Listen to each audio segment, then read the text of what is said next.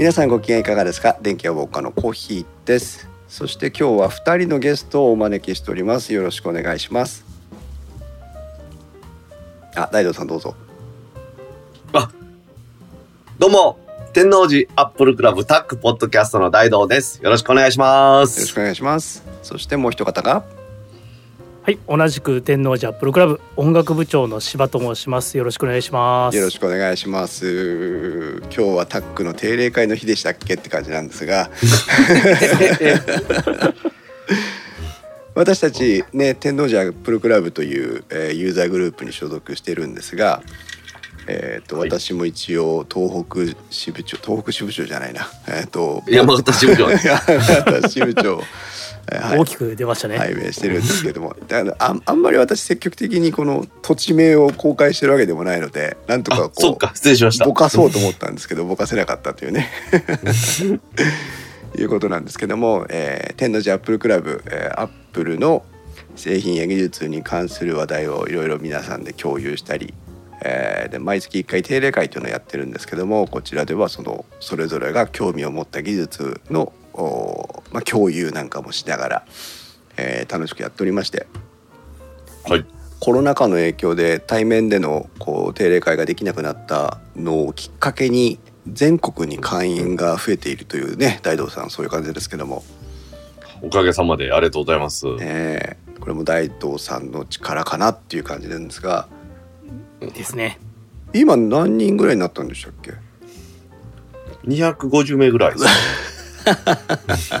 ぜひ皆さんも興味があれば コンタクトをいただいてまああの誰から構わず参加できるというわけでもないので残念ながら一応そんなに、そうですねオープンなグループではないのでぜひツイッターとか、えーそういったところで私たちと絡んでいただいてあなんかこの人はい面白そうだなとこう認められると、えーもしかしたらちょっとタックにいかがですかというお声がかかるかもしれないというシシステムになっておりますのでよろしくお願いします。そうですね。なんとかの沙汰もなんとか次第ってやつですね。一気にうさんくさくなりましたけども ただ今日はタックの、えー収録ではなくて、えー電気屋ウォーカーの収録をさせてもらっております。で、はい。えー今日のテーマはですね「えー、ナスの必要性」というテーマで、はいえー今日はこの大道さんと柴さんとお話をしていきたいと考えております。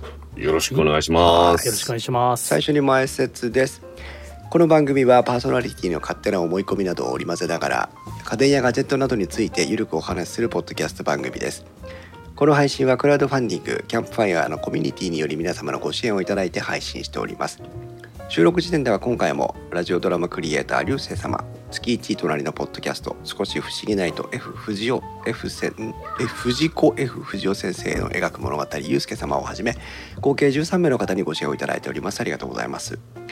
ご支援の内容に関しましてはこの番組のウェブサイトインスタ -web でご案内をしております。ご協力いただけるようでしたらよろしくお願いします。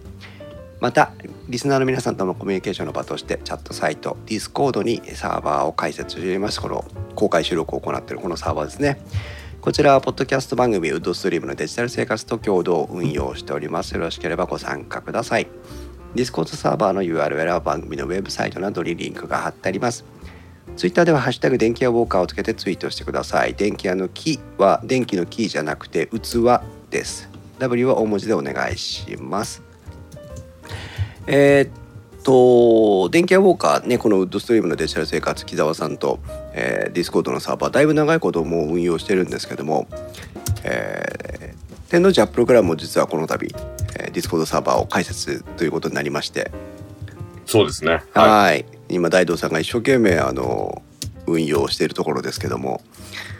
はい。はい、ぜひ TAC ファンの皆さんもね天王寺 TAC ポッドキャストファンの皆さんも、えー天王寺アップルクラブのディスコードサーバーにご参加いただけるともしかしたらそのうちね電気屋ウォーカーと同じような感じで、えー公開収録とかいうこともあるかもしれませんし、ねあれはいあるいはね収録に関わらずなんか交流イベントみたいなのもあってもね面白いかもしれませんけどそうですね。ぜひ皆さんと交流させていただきたいなと思ってやってますんですね。ね。ちなみに TAC のディスコードサーバーのおコンテンツの約半分もしかしたらそれ以上は、えー、とワンニャン写真投稿祭りになっておりますので。そうですね。はい。さんところのランちゃんとかですね、うちの、んあの、3匹の猫ちゃんの写真とかですね。一番盛り上がってるのは、あの、ペット自慢ですから。はい。あの ワンちゃん猫ちゃん。圧倒的ですよね。圧倒的に圧倒的です。コンテンツそちらもご参加いただければと思いますはい。はいでえっ、とナスというもの自体ご存知のない方もねリスナーの皆さんにはあーの中にはいらっしゃるのかもしれないんでそこからちょっとご説明をし簡単にご説明をしていきたいんですがはい。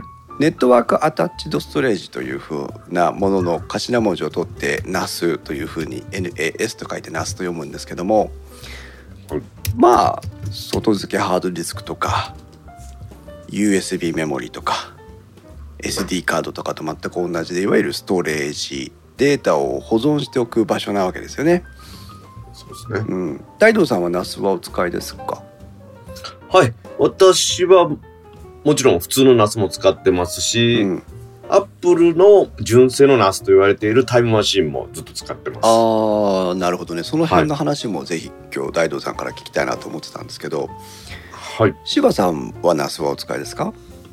はい使ってます。お。えっと5ベイ5ベイのはい。ナスと、僕も大道さんと同じくあのタイムカプセルうん。も併用してますね、なるほどね。そうですね。で本当は今日今あの公開収録会場にご参加いただいている木澤さんもゲストにいかがですかというアサインをしたんですがちょっとまあはいはい。平日の夜ということでね、残念ながらまだお仕事から帰ってきてるさなかということでご参加いただけなかったんですけど、まあなるほど Windows サイドを代表して私コーヒー。でまあ Mac 側ということで大道さんと柴さんとにまあはい。来ていただいて、まあそれぞれのねプラットフォームあんまりこう垣根を設けずに語っていきたいなという思ってはいるんですけどうんうん。実は私インストチャンネルと私の YouTube 動画の方でシノロジーのナスについて、えーと動画を3本収録公開しましてはい。えー今あのコメントなんかもいただきながらこう視聴回数がじわりじわりとこう伸びてるところで頑張った回があったなと思って、えー一人喜んでるところなんですけど、うん。ナスをどう活用していくかっていう細かい技術の部分についてはちょっと今日はそれほど語ってもやはりこう言葉だけでは語り尽くせない部分もあると思う。説明しきれない部分もあると思うので。今日はむしろえっ、となぜナスなのとあるいはナスならこういうメリットがあるよねとでもそこはナスじゃなくてもいいんじゃないとそういったなんかそもそも論的なところをこう3人で語っていきたいというふうに考えてます。うん。なるほど。うんなるほど。お願いします。はいありがとうございます。うんとじゃあまず具体的にどんな風に今お二人がナスを使ってるかっていうところをこう聞きながら話を進めていきたいなと思ってるんですが大道さんは、まあえナスとそれからそのタイムマシンですか？タイムカプセルですか、はい。もう使ってるということなんですけど、大道さんのそのナスのこう歴史みたいなのを簡単にこうおさらい教えていただけると嬉しいなと思うんですけどどんな風にはい。そうですね。やっぱり一番最初にわしが、私が使い始めたのは、はい。に、ん今からですから、20年ぐらい前にお、相当前ですね。そうですね、IO データが、はい。あの、イサネットのインターフェースでの NAS をうん。売り始めて、もう簡単なリラックスだと思うんですけれども、うん。もう入ってて、つなぐだけでできますっていうのをやって、ただプロトコルを Mac や Windows 側に入れなければならないっていうタイプだったので、へえ。一応使えたことは使えたんですけど、うんまあいわゆるちょっと使いにくいっうんうん。ていう感じです。のでスピードも遅かったんですよね。うーん。うん、で、その後 Apple がうん。タイムカプセルっていうタイムマシンという Mac の OS からのうん。様々なデータをバックアップするタイムマシンというアプリを動かすための NAS タイムカプセルっていうのを出して、それを何台ですかね最3台か4台ぐらい使いましたね。へえ。はほい。で、今は、さっきもちょっとお話ししましたけれども、タイムカプセルももちろん使ってますけれども、メインは。シノロジーのうんでやってます。で、レイドで、あの、コピーですけれども、はい。レイド A 何でしたっけ？ワンでしたっけ？うんうんミラミラーリングのやつミラーリそうですねはい。はい。ミラーリングのやつで運用してます、そういう感じですね。えータイムラインからマサさんがまだナスヘッドが実装されていなかった頃ですね。懐かしいというふうにコメント書いていただいたんですはいけど、はい。はい。ナはい。スヘッドって言われても全然ピンとこないね私。へえそうですか。なるほど。タイムカプセルも持っていながらその別途ナスを導入したのには何か理由があるんですか？そうん。素朴な疑問なんですけど、あそうですね。やっぱタイムカプセルは、うん、Mac のバックアップに使うっていうのが主でもちろんそれ以外のストレージとしても使うことはできるんですけれども、うん。同じく当時は Windows マシンも家にあったりしてうん。なるほど。様々なプロトコルというか様々な OS からっていうことで考えると NAS の方が良かったということですね。じゃあどはいっちかというと、Mac のバックアップ先としてのタイムカプセルと、えーデータの置き場所としてのまあその他の NAS みたいな感じだったんでしょうかね。そうですね。うんそのようにしてやりました。例えばその動画で落としてきたやつは NAS に入れて、え家のどこからでも見れるようにしたりとかっていうのを当時はやってたですね。ーなるほどなるほどなるほど。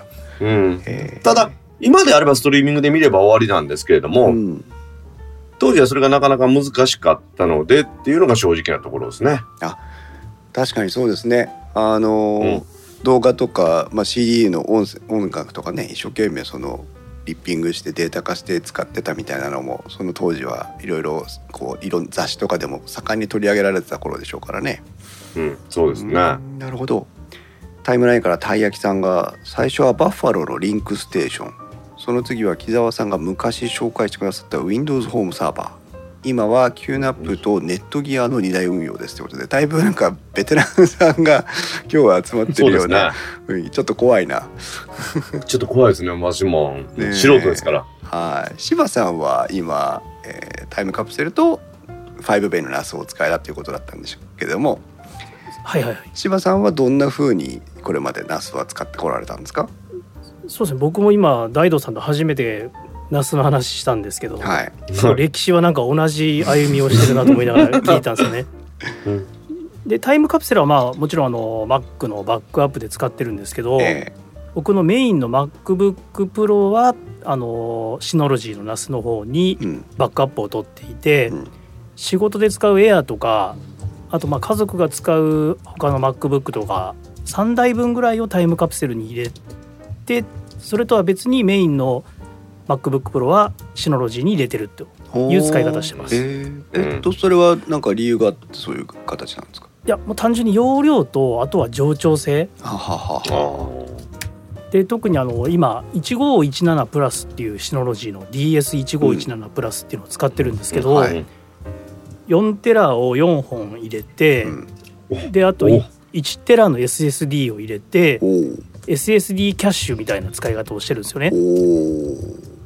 でそこはあの、まあ、タイムカプセルと同じような領域を作るのとあとはまあ僕写真も好きなんで写真を入れてるっていうのおとーあとあの家族の写真を、うん。いわゆる Google フォトみたいな形で、えあのモーメンツっていうはい。アプリケーションがあって、えそこに家族の写真とか、まあ、うちのワンコの写ーとかを入れてみんなが見れるようにーあーなるほ設ど定してます。うん。あーなるほど。いいですねそれ。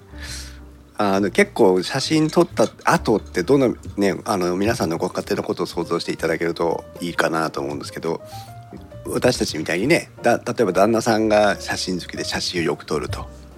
だけどはい、それをみんなで見せようと思うとわざわざなんかテレビに映してみたりとかばあるいはねプリントしてみたりとかそういった形にしないとこう家族に共有できないフィードバックできなかったりしますよね。うん個人個人の iPhone にそのアプリを入れて閲覧できるアプリを入れてうんおのおのが見れると。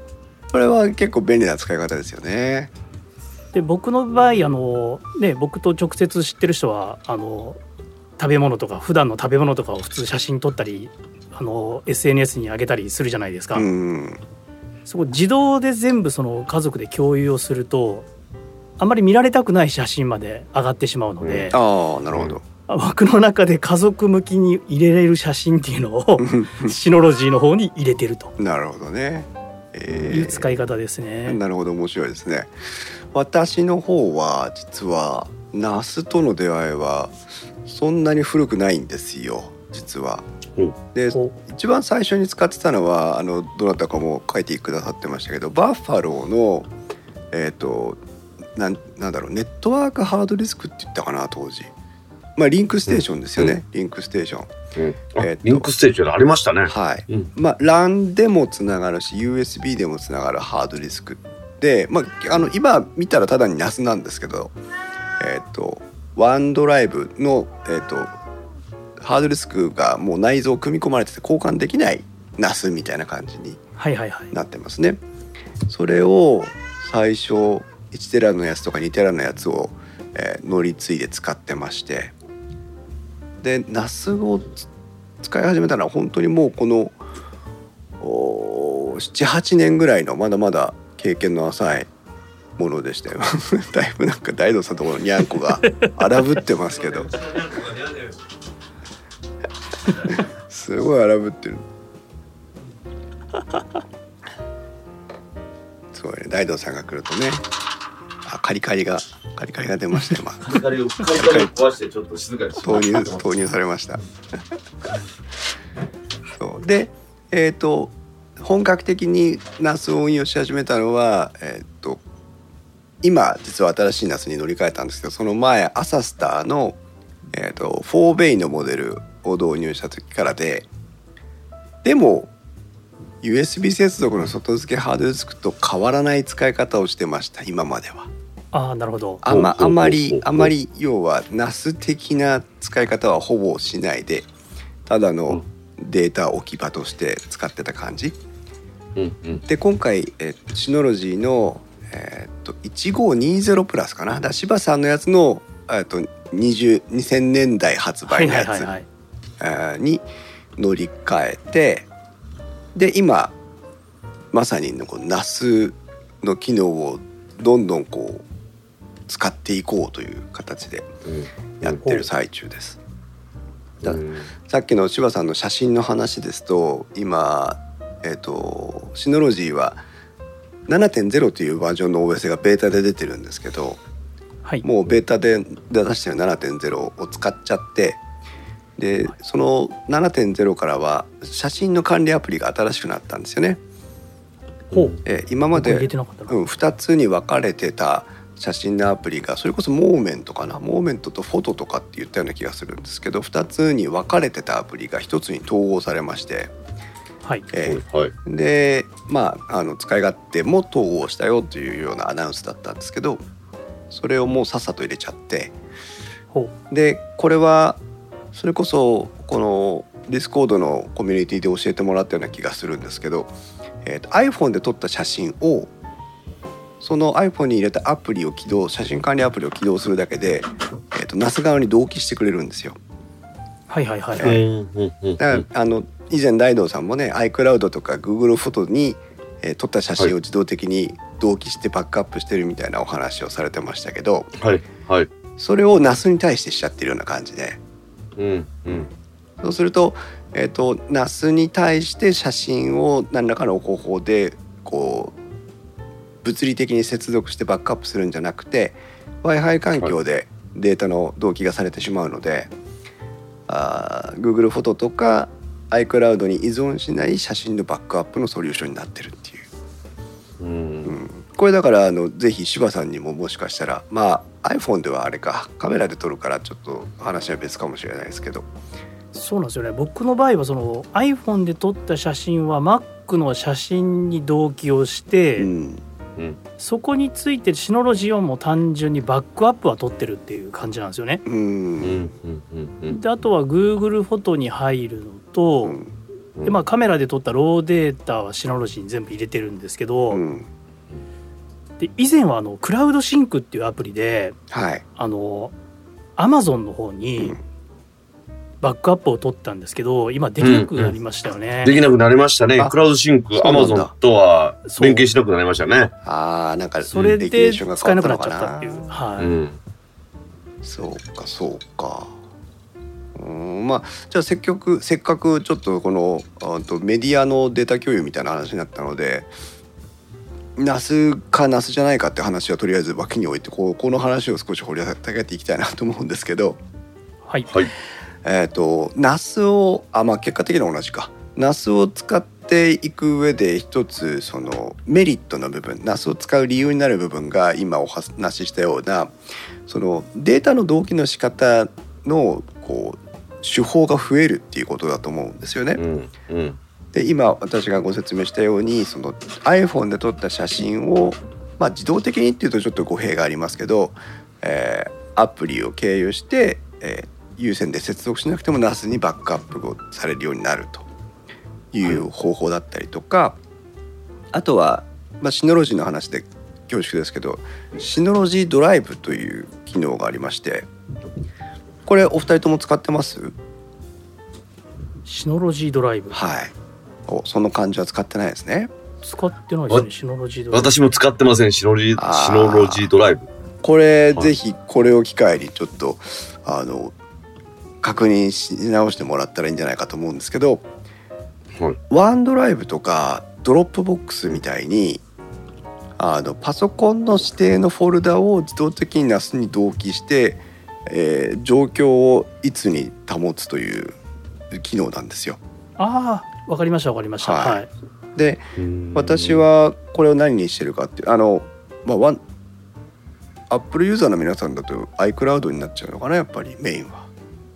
僕はワンドライブメインですね。ワンドライブ使ってます？はい。ワンドライブってあの今最近のあのいつからか始まったかはちょっと覚えてないですけどえっ、とファイル自体はそのファインダーとかエクスプローラーでそあたかもローカルにあるように見えるんですけどでも実態は NAS に保存してああるいはそのクラウドに保存してあって使う時になって初めてこうダウンロードしてくるみたいないう機能があるんですよね。そうですねはい、うんうんうん、で何を目的にそんなことするかっていうとローカルのストレージを節約できるという機能があるんですよ。うんで今それをクラウドで実現してるのは OneDrive と Dropbox だけらしいんです。うんうんなんだけどこのシノロジーあドライブというのはそのローカルにファイルの構成は可視化している状態のままでデータは NAS 上に実体ファイルを置くっていうでローカルの容量を節約するっていうことができるんですよ。うーんなのであの例えば SSD 最近ですともう本当に高速になってきてまたあの SSD のなんか規格も一つジェジェジェネレーション4かなっていうのがふこれから普及するっていう時代にあるようですけどその SSD って高速だけど高額じゃないですか。うんはい高いです。でなんで、えー、とあまり容量は確保できない。だから 1TB の SSD を奮発して買って入れたとしてですよ。でも写真のデータとか動画のデータって際限なく増えるじゃないですか。それをこのシノロジードライブを使うとそのあたかも SSD 上にファイルがあるように見せかけておいて、えー普段使ってないデータは NAS に実体を置くっていうことができるっていう。なるほど。はいはいはい。うーんでこれあの柴さんが昔教えてくれたライトルームクラシックの写真の管理の仕方みたいな感じですね。ローカルにはないけどあるように見えるっていう。ああうん。その回私聞けなかったけど。はい。これを使うと、まあ、これはあのあくまで PC 初の管理方法になっちゃいますけど Mac とかあパソコンからのデータ共有になりますけど、えー、とそういうことができるのも NAS の一つの特徴、その場合なんかこうファイルを送ったりするリンクを貼ったりも確かできましたよねシノロジー。そうです。あのワンそれこそうん。 OneDrive とか Dropbox と一緒で、はい、えー、と NAS に置いてあるデータをリンクを取って誰かに共有するとそこに直接見てもらうことができるみたいな。それがなんとなくちょっとあの危ない気ちょっとなんか。こうううちのね、うんこうわ我が家のセキュリティ的にあまりこう、うんうん気を使ってない環境なんで、うん僕の場合結構それを多用したりするので、うんそういう意味ではまああの閉ざされた閉ざされたといっても外からアクセスはもちろんできるようにしてますけど、うんうんうん。あのワンドライブとは結構使い方は分けちゃってる感じですかね。なるほどね。今ちょっと話題に出ましたけど、柴さん外からアクセスできるようにされてますか？一応シノロジーの方もアクセスできるようにはしてます。ああ、私はしてません。お。は私はしてまい。やっすぱり、ああ、私はやっぱりそういうところのセキュリティがどうしても怖いので、大東さんそうですよね、うん。はい。なので、ナスは全くもって外からアクセスできないようにしてますね。うんその辺もまああの逆に言うとその使う人たちの気持ち次第で、えっと、いわゆはいるクローズドな環境の中で、ローカルのネットワークの中で NAS あのストレージとして使う方法も、外部からアクセスできるようにする方法も自由に選択できるっていうのも強みかなとは思いますね。そうですね。ううんん。タツさんが Dropbox と Google ドライブを併用していてそのデータはクラウドシンクで Synology NAS へバックアップを取ってますというねこうだんだんこういうこうあのクラウドから NAS へ NAS からクラウドへみたいなのがやっぱりあのさすがですねねだんだんこうこうレベルが上がってくるとこういうことしたくなるわけですね。したくなってきますからね。はい。マサさんは QuickConnect ですねっていう Synology で提供しているのは QuickConnect といってこれ何？DDNS サービスっていうんでしたっけか？はい。IP アドレスとかを直接叩かないで、えっと、取得しておいた今日なんかログイン専用 URL みたいなやつで、えっと、アクセスできる方法ですけども、えっと、二要素認証が利用できると嬉しいのですがということではまだ二要素はできないんですね。まあ、できないですね、今のところですね。木澤さんもおクラウドシンクを利用されているということでした。うんはい。じゃあまあちょっとお写真のあでその写真のデータのまあ管理共有的な部分もう少しだけ掘り下げれればなとちょっと派手に脱線しちゃったんで元に戻りますけど。はい。柴さんは、えーとはい。先ほどのお話だと一旦撮影した一眼レフなどで撮影したデータは、えー一旦 Mac にデータを移して。そうですね Mac に。Mac というかもう直接シノロジーのナスの方に入れてますね、それはえっ、ー USB で直結できたりするじゃないですか。そういうことはせずに、あくまでも Mac につないだデータをそのままストレージに送っちゃうみたいな感じです。そうです。あのライトルームのはい。設定自体をあのシノロジー側をメインに入るような設定をしているので Mac 側には一切入ってないんですよ。ああうんそそれでさっきの話に戻ってくるんだライトルームでデータを取り込みしてその取り込み先、保存先を NAS にしてるんだそうですね。はあ、はあはあ、なるほど。iPhone のその写真とローデータの写真は完全に分けてる。うん。うん。うーん。そうれ、ん転送ってあの結構時間かかります？いやそれほどかからないですね。まあ本当は10ギガにすればねもっといいんですけど、うん。あのうん。まあ今うちは普通にギガビットの環境なんですけど、はいいろいろこのケーブルとか置き場所とか見直すとなんかボトルネックが前はあって遅かったのが結構今改善されてうんちょっと早くなりましたね。もしかしたらあれかなその SSD をキャッシュとして使ってるっていうのも結構それもあるかもしれないです。はい効果を出してたかもしれないですね。うん今ねまあ気分的にいいですよ。10ギガビットイーサという言葉が柴さんから出てきましたけど皆さんその、えー、と NAS を考えるときに必ず最初の検討段階で出てくるのがベイ数とその何ベイ持ってるかということと、あとはその、まあ、C、最近だと CPU とかメモリーがやっぱり NAS でも影響してくるのでその辺見たりとかしますけどうんその次に出てくるのが、えっ、と LAN の速度ですよね。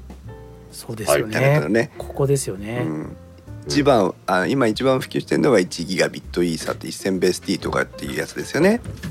はい。あの普通のか家庭で一番よく見る、えー、LAN 環境有線 LAN 環境が、まあ、1ギガビットのイーサですけども、えーあとは2.5ギガビットイーサっていうのもあったりするのかなそれから、えーイーサのはいありますね。はい、それから、えー、とい10ギガビット10ギガビットイーサそしてあとはリンクアグリゲーションって言って、えー、と LAN ポートを束ねて、えー、2, 本はい。3本と並行して使うという方法も出てくるわけなんですけど、うん。この辺りは、まあ、大道さんの専門分野でもあるかなとは思いますけどこの辺りはお,、はい。お二人どう考えてます ?1 ギガビットイーサでね当然ボトルネックその速度のえっ、と一つのこうゲートになってしまうわけなんですけどリミッターになってしまうわけなんですけど、どうですか？いや1ギガでいいよっていうのか10ギガもいいよねっていうのか。10ギガにしたいですよね。ししようと思って実はあのうちは1517なんでちょっと古いあの筐体になるんですけど、はい。はいはい。で SSD キャッシュも、うん。いずれはその10ギガのボードを入れるつもりであの、うん。5ベイのうちの一つを SSD キャッシュとして使ってるんですよね、うんはいはいはい。まあ、PCI の方は開けてると言いますか。なるほど。うんうん。でボードを買えばボードを買えばって言ってもボードを買ってまあ Mac 側のイーサネットも変えなきゃいけないし途中のケーブルも変えなきゃいけないし、うんうん。うん。まあ、ケーブルも買って6が入ってはいるんですけど、まあ、ちょっと10年ぐらい前に敷設したやつなんであその辺をいろいろ考えると結構コストがかかるんでうん ちょっと二の足を踏んでる感じですね。あなるほどね。大道さんはどうです？私もギガビットんしんで十分だと私は思ってるんです、実は。うん。その理由っていうのが、いろんなところからバックアップとかしたいので、はい。結局は、え家の中の Wi-Fi 環境からアクセスすることが多いんですよね。うん。うんそうすると、まあそんなに意味がないのかなっていうふうに思ってるっていうのが正直なところです。仮にギガビット10ギガビットイーサにしたとしても w i f i の方がはるかに遅いわけですからね、そうですね。ですので、そこでボトルネックがあるし、でも Wi-Fi にしなければ、その、なんていう家中どこでも使えるっていうのにはならないしですね。そうですね。確かに鋭いところですね。他の皆さんももしあの LAN 環境無線 LAN あーインインターネットのねかんあのネットワークの、えー速度についてのなんかこう意見があればいただきたいところですけども、私は実はついこの前まで10ギガビットイーサ環境で NAS を使ってました。ほう。うん。えあの Windows パソコンなので、えー拡張ボードこれは ASUS が出してる、えー、と10ギガビットイーサの拡張カードがありまして1万2,000円ぐらいで買えるんですよ。安い。比較的安い、まあ、うんだいぶ値段下がってきたんですけどそれを、えー、とパソコンにデスクトップパソコンに入れましてでこれもあのちゃんと規格以上のポートに挿さないとちゃんと天気が出ないんですけどはい。で、えー、と NAS 側はアサスタの10ギガビットイーサー内蔵のものを使ってました。でも、うん。ハブとかを使おうと思うと一気に高くなるんですよ。ハブ高いんですよね、ハブが今普通に買おうと思っても8万とかがボトムだったりするので1万。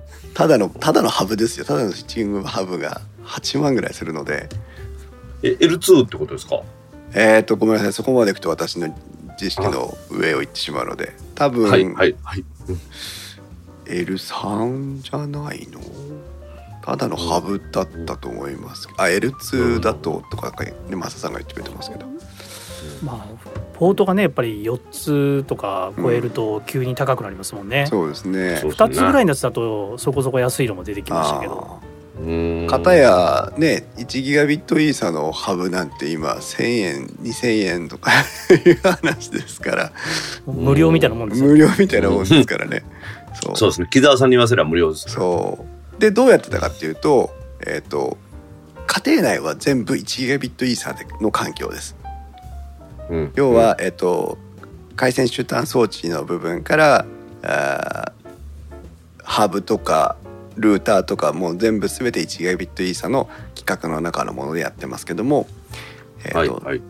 で NAS にもその1ギガビット刺さってるんですが10ギガのポートとえパソコンの10ギガのカードを直結してるという、なるほど。クロスケーブルかなんかで。はいはいはいえっとストレートのケーブルですストレートのケーブルでストレートでいいんですよね。大丈夫です。ストレートで大丈夫なんですで、えー、と直結してそこはそこでネットワークを直結の環境が成立してて、えーうん。なので外部から10ギガビットを使って NAS にはアクセスできないという状態ね。うんうん。で1ギガビットの方でがもし、まあ、外部とかその他のデバイスからはアクセスできるという。うん。でやってました。でベンチマークを取るとあの確かに早いんですよ早いんだそうでしょうね早いんですけどえっと、まずはそもそも NAS のハードディスクのボトルネックに当たってしまってそれ以上の速度出ないですよね。ううんん。うん、ってことはパソコンの中にある SSD の方がはるかに速いという 事態は変わらないわけです。ちなみにそれレイドは何でやってらっしゃったんですか、とレイドは5でやってました。ああレイド5でもやっぱりそうですか、4うん。3テラのハードディスク4台だったかな。3テラのハードディスク3台だったかな、うん、なのでまああの接続するハードディスクが多ければ多いほどあの分散書き込みで速度が上がっていくっていううん。一応セオリーがあるので、えー、ともっともっとベースを増やせばいいんでしょうけど、まあ、そこまでは、56本入れないと確かに10ギガってあんまり意味がないかもしれないですね、そう。おそんなにいるんですか？六本？あのは速さを体感するっていう意味では、う。ん。なるほどなるほど。そうある程度増えるともうそこも頭打ちになっちゃうみたいですけど、うん、でまあ今回、えー、と10ギガからは卒業したんですよ結果的には。ほはい。ほあのほほ DS 卒業ですか？はい、1520プラスは、えー、と1ギガビットのポートしかなくて、えー、と拡張カードがさせないんじゃなかったかな。プラスはさせるんじゃさせないですか？るのかな？はい、17でもさせますから。なんか私のやつはさせないような気がするんだけど、うん。はい、まあとにかく。シノロジーもねあんまり10ギガって積極的じゃないですよね、うん。でなんかあのじゃあ10ギガってなんだろうと思って改めてこうやめる時に考えたんですけど私たちどうしてもほらあの一般ユーザー家庭のことを基準に考えちゃうじゃないですか。はい。はい。だけど例えば職場で5代10代20代から同じ NAS にアクセスするよとかって言った時にはうん。やっぱりそのトラフィックが集中することで回線のね制限がボトルそれこそボトルネックになっちゃったそのアクセスが遅くなるっていうこともあると思うのでなんかそういうその複数台からのアクセスをする環境であれば、まあ、仮にハードディスクであってそのトップスピードは出なかったとしても、うん。あーっとそれぞれのユーザーの体感速度は維持できるのかなみたいな。うん。むしろあとはそれこそあれですよね。そ外の、まあ、いわゆる家に入っている光回線が10ギガにした状態で、うん。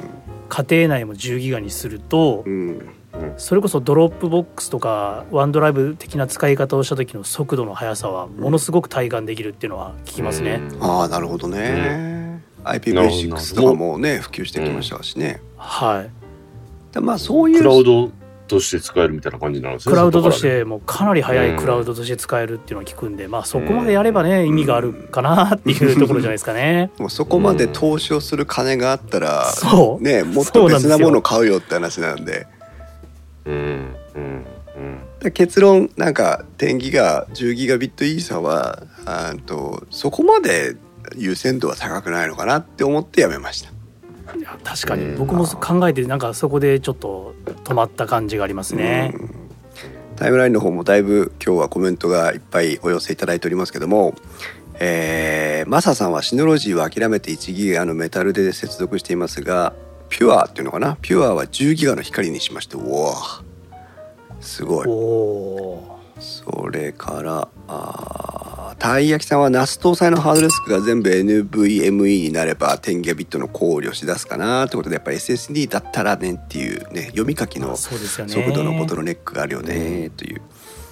あと同じくマサさんは10ギガになると CPU の方が頭打ちになりかねませんねっていうことで。ほんまそうなんですね、うん。そこなんですよね最近よくね NAS のやつ見てると,、えー、と搭載 CPU は何々を積んでますよっていうのアピールが結構、うん。あの各社とも出てきたような気がするんですよね。はい。はいはい。うん。結構4 4コアとかって普通に出てきてるので。そうですね。はいやっぱそう。なんですよ。なナスっていうのはそこなんですよね。うん。はい。本当にそこに CPU が入ってて OS も走ってますから、うん。結局そこの速度に依存するところがあってうんそれが普通のただの外付けハードディスクだとかとは違うっていうこともうん。やっぱり認識しないとダメだっていうところですね。ああ確かに。じゃあその話の方に今度行ってみましょうか。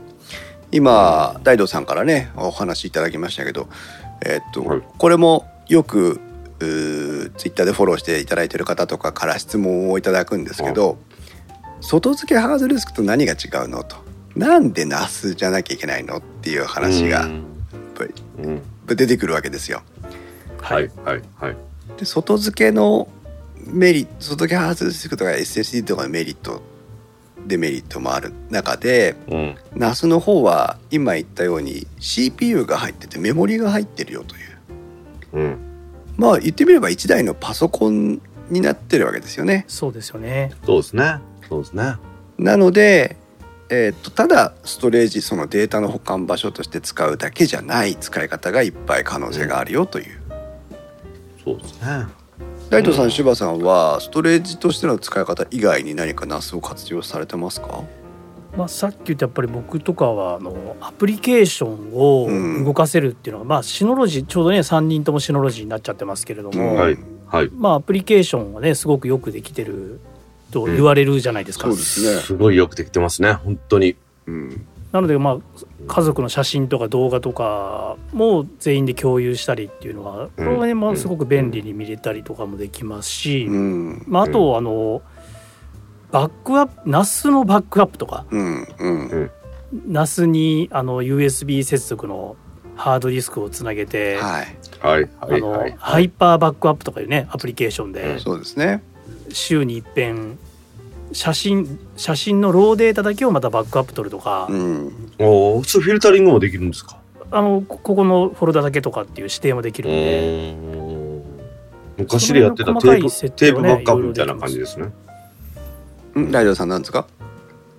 昔テープバックアップとかやってたそんな感じでできるんですね。うん。毎週月曜日はい。水曜日やってましたよね。はすごいねそうなんですよ。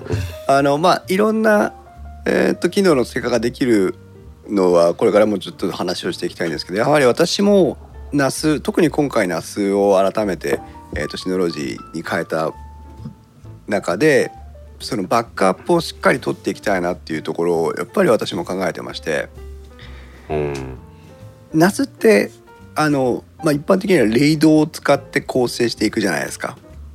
はい。でレイドってまああの詳しくは説明しませんけどこう例えば4台ハードディスクを接続したら4台に分散書き込みをして1台が壊れても復旧できるよとか、うんはい。うん。大道さんのところだと、えっと、2台に対して同じデータを同時に書き込んでいくので1台が壊れてもはい。すぐミラーから、ね。はい。復旧できるよとかありますけど、あの多分今日ここにタイムラインに集まってきてる皆さんは多分とそんなの常識でしょっていうぐらいの話だと思うんですけど そのレイドの冗長性って実はバックアップとしての機能は期待しちゃいけないっていう常識なんだという。ですよね。うん。はいそうですね。その通りですね。ね。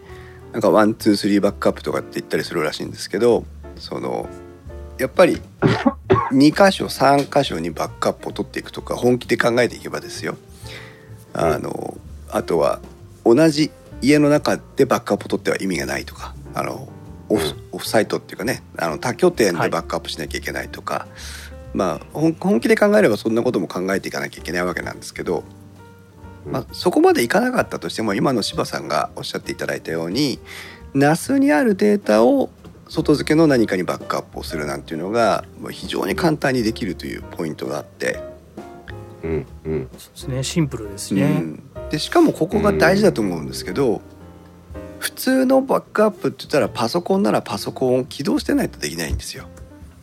はいはいはいはいはいはいだけど、はい一旦 NAS に入ってしまえば NAS だけで勝手にバックアップをそうなんですよね。組んでいけますよね。うんはい。そうだから寝てる間に、えー、NAS の中の大事なデータを外付けのハードディスクに移動するあのコピーするとか。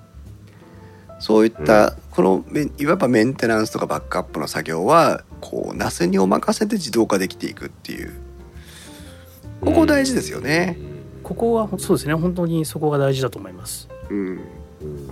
うん。タイムラインから木澤さんはアクティブバックアップフォービジネスでパソコン丸ごとのバックアップも取れますよというふうに言ってますけど。そうですね。あの Windows だと,、えーと普通はパソコンのバックアップを取ろうと思うとパソコンに指示をしてバックアップを取っていくわけなんですけどはいはいはいアクティブバックアップフォービジネスというそのシノロジーを買えば普通に使えるアプリケーションは、えっと、NAS 側からパソコンのバックアップを取りに行くみたいな仕組みなんですよ。ナスが。おうあなるほど。うんうんそうすると家庭の中にある、えーそれこそ奥さんのパソコンとか娘のパソコンとかっていうのを、えーとまあ、起動はさせる必要はありますけども、えっと NAS 側でこのパソコンのバックアップはいついつ取ったよとか、まあ、そういうのが管理できるという。うん。なるほどだ複数のデバイスがある場合にも NAS を起点にバックアップの管理ができるっていうのはいいですよね。この辺でも Mac を使ってるからどうしてもタイムマシーン使っちゃいますよ そうそうねなはい、うん。その通りなんですよ。えー Mac の話で言うと、私は、NAS を使い始めたのはさっきちょっと話しました20年ぐらい前の話ですけど、うん。外付けの例えばハードディスク、今やったら SSD かもしれないですけど、うん。そちらのフォーマットがうん。結局 Windows 使ってるのか Mac 使ってるのかではい、違うかった時代がある。まあ今でも違うんですうん。けど、、そうですね。まあ Mac やったら APFS とかでやってるんですけど、それが全く関係なく、うんどんな端末からでも、どんな OS からでもアクセスできたっていうのが NAS を導入した最初の理由なんですよね。なるほど。うん。うんですので、まあそこのメリットは今のところでそんなにないのかもしれないですけど、そこからですね、私が NAS はいいなと思ってます。そのバックアップの話もまさにそうだと思うんです。うん今までやったらそのバックアップするにあたっても、そのディスクをどうフォーマットするかとか考えなあかんかったのが、全く考えなくてもバックアップできますから、うんうんうんうん。という意味で私はそのメリットは大きいなとは思ってるんですよね。そうですね。タイムマシン、タイムカプセル。まああのシノロジーをはじめとする NAS に対しても Mac のタイムマシンの機能の、まあ、保存先として使うことも当然できるわけですからね。はい。そうはい。ねだから今となってはタイムカプセルがなくてもお NAS に対して Mac のデータもバックアップを取っていくこともまあ、えー、と Mac 主導になるんでしょうけどできるという。そうですね。はい。ね木田さんも書いてくれます。タイムマシンもシノロジーですって書いてくれてるように、私も一時期それでやってましたね。うんなるほど。うん。まあちょっとじゃあ夏の話は置いといてでも、それ外付けハードディスクとか外付け SSD じゃダメなのっていううー そもそも論にねもう立ち返りますけどもはい。先日ご相談いただいた方は 2TB のハードディスクを組み込んで、えー、2ベイの NAS を使いたいっていうふうに言ってたんですよ。うんうん。うん。はいはいはいその方にはあのおそれだけのコストをかけて NAS を組んでただそれがデータのバックアップ先保存先ただのストレージとして使うのであれば、えー同じお金をかけたとしても例えば 1TB の外付け SSD とかをあの数テラバイトの外付けハードディスクとかあー、うんでもいいんじゃないですかねっていう話を実はしたんです。はいはいはい。ははいい。はい。はい。その辺をこうお二人はどう考えるかなってとこなんですけど、あそうですねバックアップだけっていうんであれば、うん確かにそれでもいいっていうのはあるでしょうね正直うんそうですね。ただまあうん置き場所が自の自由度が上がるとかう、ん、うちの環境的には結構そこは便利だなと便利だなというかあでも外付けハードディスクだったらいちいちファンとかついてないか。確かに。そうですそうね。ナスだからこそファンがついてるから音がするのかみたいな。そうね。電源もいらないし持ち運びもできるし。便利だな。そうなのよ。そうなんですよね。だから特にあの、えー動画編集されてる方とかだとね今 500GB ぐらいの外付けの SSD が非常に値段的にもこなれてきてますから、はいあのそれを使ってノートノートパソコンで編集をしてで家に帰ったらそのまんまパソコン自宅のパソコンにつなぎ直して自宅でそれを編集してみたいなうんことをされてるなんていうのも非常に一般的なやり方の一つではありますけどね。実際そうですね。私なんかもうん外付けのサンディスクの SSD、これあの、3ボルでつなげるやつですけど、はい、正確にはゆあの、3ボルじゃないか。USB-C。USB-C ですね。これでやるのを M1Mac の iMac と、そして MacBook Air の間で行ったり来たりするのはそれでやってます。それでポッドキャストの編集やってますんで、ううん、ん、NAS に入れないです。NAS だとちょっと Wi-Fi 経由だとスピードが落ちるんでですね。そうですね。うん。あー音声仮にそれほどデータが大きくない音声編集だとしてもやっぱ編集するものを NAS だけに置いてやるっていうのはちょっと敬遠しますよね。まあそうですね。うあーちだとやっぱり、元ファイルがだいたい20ギガぐらいなんですよ。おー結構結構なサイズになりますね。そうなんですね。ウェブファイルでっかいのでやってますので、うんそうなると結構時間がかかるんですよね。NAS を経由するとですね。うん、うん。確かにねそうなってくるとやっぱ外付け SSD 今ねそれこそサンダーボルトとか転送速度がそもそも速い規格がだいぶ普及してきましたから、あのはい SSD を最大限に使えるというねうー感じもありますから。そうなんですよ。ねうんまあ、ローカルと同じように使うって考えたらまあそっちの用途の方がいいんでしょうね。うん、なるほどね、うん。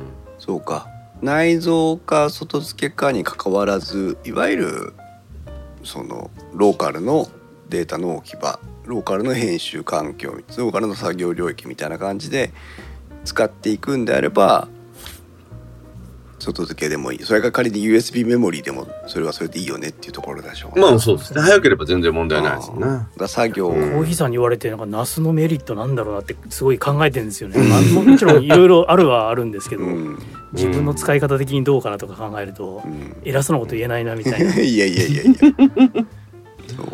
まあ複数台でね同時にアクセスするとかっていうのは、はもちろんできますね。そうナスじゃないとダメですもんね。そうなのよ。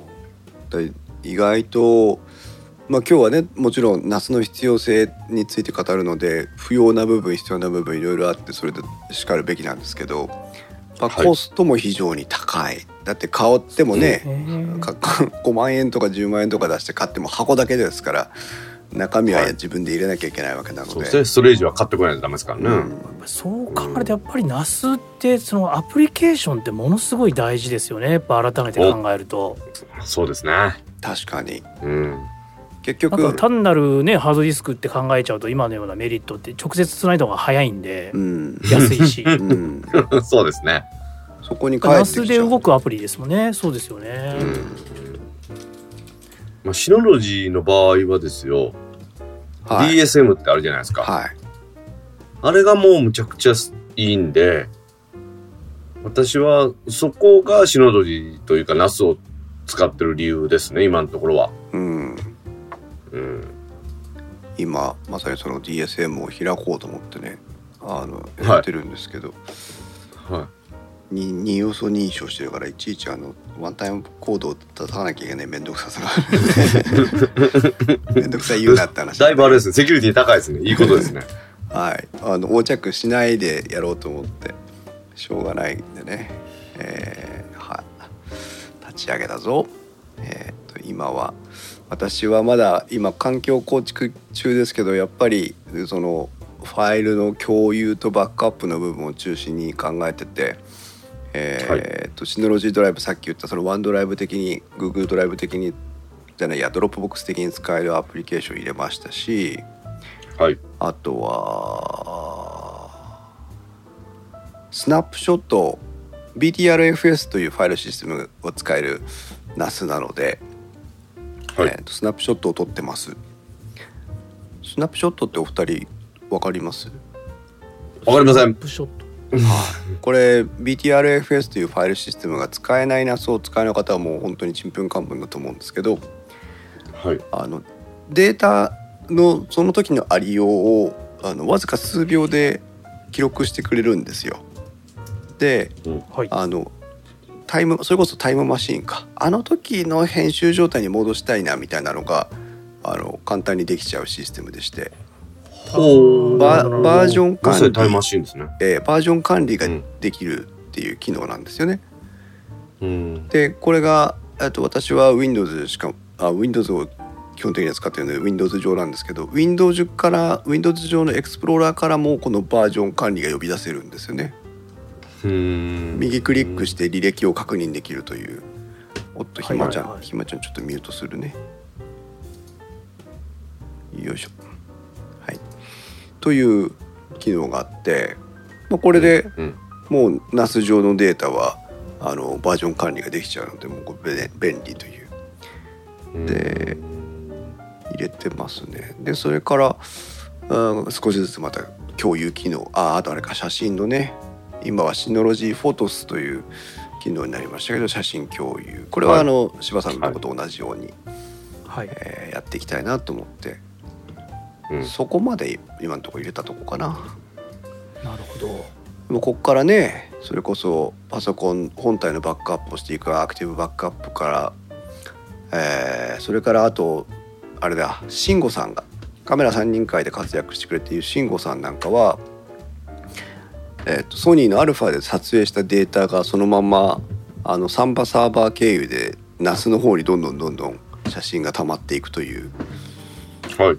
えー写真を撮るごとにデータを飛ばすというなんかすごいうフォトスタジオかぐらいの 使い方をしてますけどね。それもなんかそれをアプリケーションで実現してるんですそれはサンバのサーバーが立ってればそれでできるらしくて、あのうんなんかそうサーバーに対して写真を送るっていう機能がそもそも α7C とかにはあるらしくて、うん。そういうのを使ってやってあったりとかしてますね。あとアパッチでサーバー立てたり私分かりませんけどドッカーとかが使えたり、えーそういうサーバーとしての機能もねいっぱいありますしね。なんなら、まサーバーとしてね使ってる人たちはねいろんな使い方できますよね。マイクラを動か、マインクラフトを動かしたりとかねできるわけですから。そんなことできるんですか？うん、できるよ。だって、うん、アパッチが動けば動かせるはずなので。できはるですね。面白い。えー面白いですね、まあ、そういう要はサーバーとして自宅に置くサーバーとして使えるというメリットもね NAS にはあるのかな、大きいですね。いいのかな、うん。あとうちだとあのブルーレイのハードディスクレコーダーとかあるじゃないですか。はい。はいはいはい。有料のアプリを買ってコンテンツをムーブしたりなんかできるっていうような。うん。うん。でもどうやら1517でうまく動かないっていうのを買った後に発見して。あらららら。らうん。ちょっと古いものなんで、うん。まあこの辺もなんか使えたら家族は喜ぶかなと思ってやったんですけどね。そうですね、うん。テレビテレビというかあれかレコーダーで録画した映像ををあのムーブして、まあ、シノロジーのナスの方に入れるとスマートフォンで見れるとか。おいいですね、うん。便利ですね。なるほどね。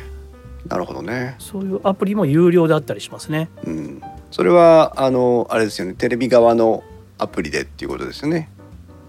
違うのかな？あのコンテンツをムーブしたらシノロジー側のうん。あのアプリで見れるみたいな。うん。ん。だからあのコピーというよりもムムーブするっていうような。うんうん。なるほどね。いろんな著作権の保護がかかってるのをうまいことうん。あの権利をちゃんと満たしながらうん。コンテンツを楽しめるみたいな。合法に。ねコピーではなくてね。合法に、はいうん。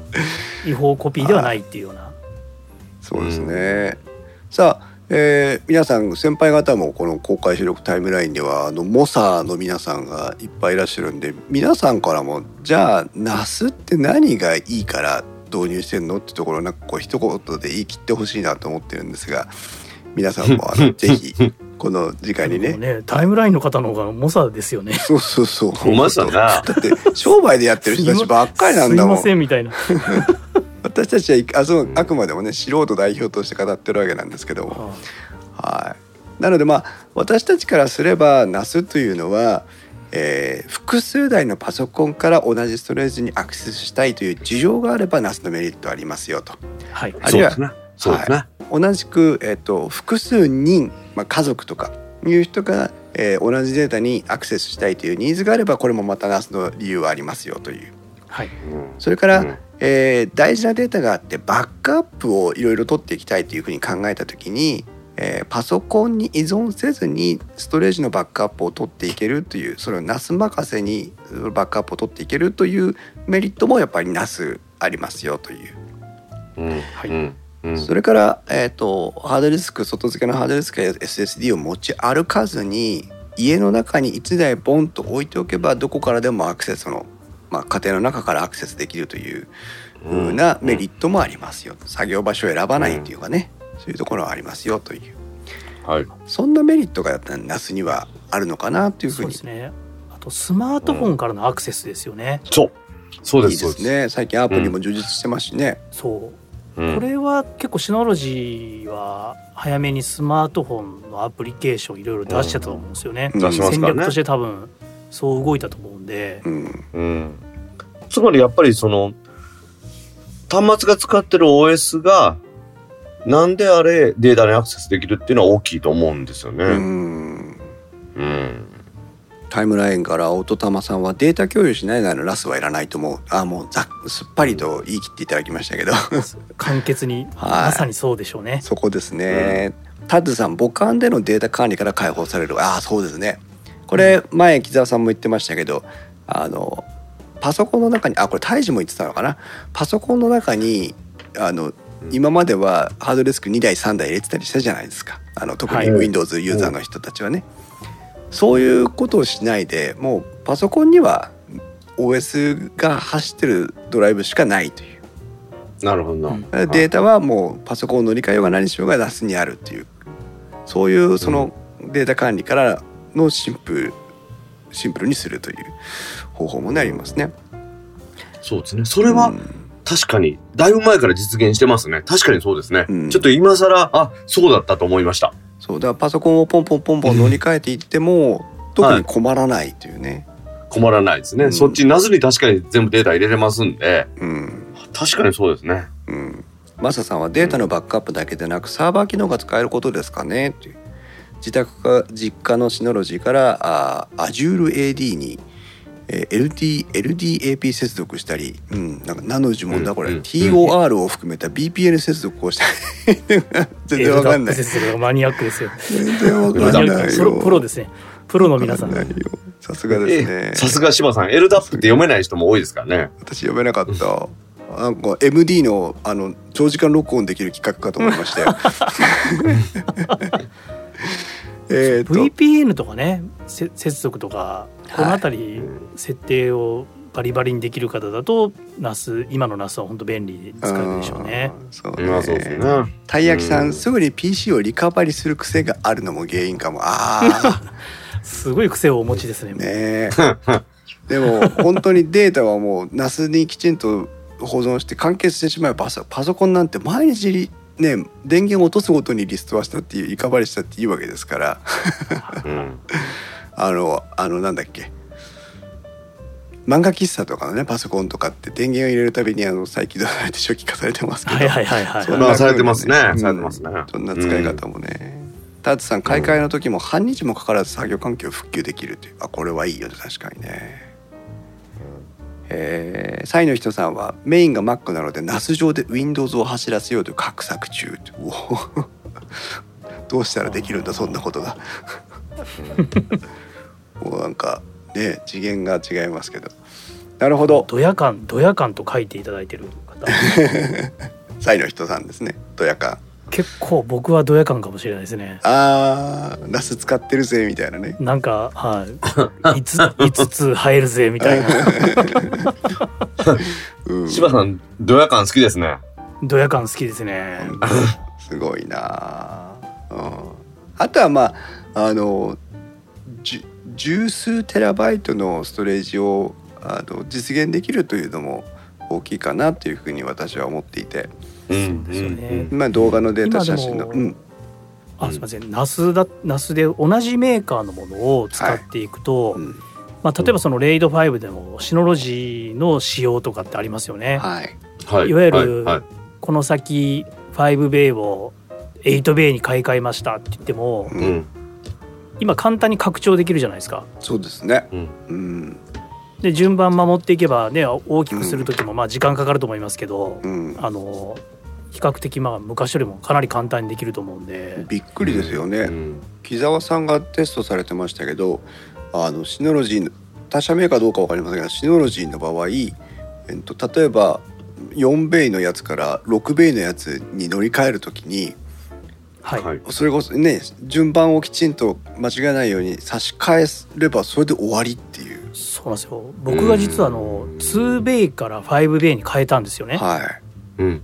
2ベイが4テラ2本入れたのを4テラ今4本プラス1テラの SSD キャッシュなんですけど、ほうこほう。のこれもうズブズブ刺すだけですもんねすごいですよね。そうなんですか。そうなんですよスポット古い方から抜いてしまって刺していいんですか？抜いて新しいのに刺してそこから追加していくと、これで拡張ができるんですよねえことがあるもともとはレイドは何で構成されてたんですか？あのシノロジーの SHR とかですけどね、はい。あのシノロジーのレイドシステムっていうのは,、あのあね。数に合わせてそこを組んでくれるっていう、そう。はいはいはいはい。これもまたシノロジーを使うメリットの一つでねシノロジーハイブリッドレイドという SHR というやつですけど。うん。SHR ってありますね。はい。これは柔軟に対応してくれるのでいいですよいねやーこれがまあある意味囲い込みということですよねメーカーさんの、う本当本当。へえとまああー本当に筋書きもなくあっち行ったりこっち行ったりしながら1時間喋ってきたわけなんですが。はい。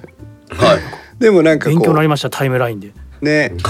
あの今日のテーマの主題であるナスの必要性ってじゃあどこなのっていうことはなんか十分あの語れたのかなというふうに個人的には思ってますが。そうですね。なんか僕も整理ができました、はい。ね。うん。うん。だ多分今ナスをお持ちの皆さん、まあ、特に私たち3人についてはあうん。だからナス使ってんだよみたいな。そうそうそれそれみたいなね。その理由を再確認したっていう感じになりますけど、無自覚だった理由を自覚的になったみたいな感じがありますが、はい。一番大きいのは多分ドヤ感ですね。まあ否定はできないですな否定はできない。ヒロヒロ岩尾さんもドヤ感は自己満足や精神衛生のためにも大切ですよというね。ありがとうございますマサさんおそらくシノロジー製品で使っているレイドコントローラーがソフトウェアで実装されていてかつ同じ設計思想でできているのが大きいでしょうねってへえなんかうソフトウェアで実装されてるんでしょうね。これ確かに。うーん面白いですね。たい焼きさんレイドのリビルドは怖いのでやる前に他のえハードディスクにバックアップしてそうですよね。本当。できると分かっていてもやっぱりバックアップは前提ですからね。そうですね。はい。えーリビルド失敗して真っ青になったことありますっていう 怖い話もありますが。ぜひあの今日ポッドキャストをお聞きあの今日っていうか、まあ、今回の配信をお聞きいただいてる、えーリスナーの皆さんもですね、えー、 NAS を使ってみようかなと思ってる方がいれば、えー遠慮なく私も大道さんも柴さんも、えー、ツイッターとかあるいはあのタックのね、えー、ディスコードサーバーとかに出没しますので、えーはい。問いかけていただければ疑問には答えられるなと思いますし、えーはい。電気屋ウォーカーウッドストリームでデジタル生活の共同ディスコードサーバーにはあのジーニアスパーという場所がありますので あのジーニアスパーでテクノロジーっぽい質問していただけると本当のジーニアスたちが、えー回答してくれますので。これジーニアスバーの間違いじゃないですからね。ジーニアスパーという場所なので。パーなんですね。パーなんです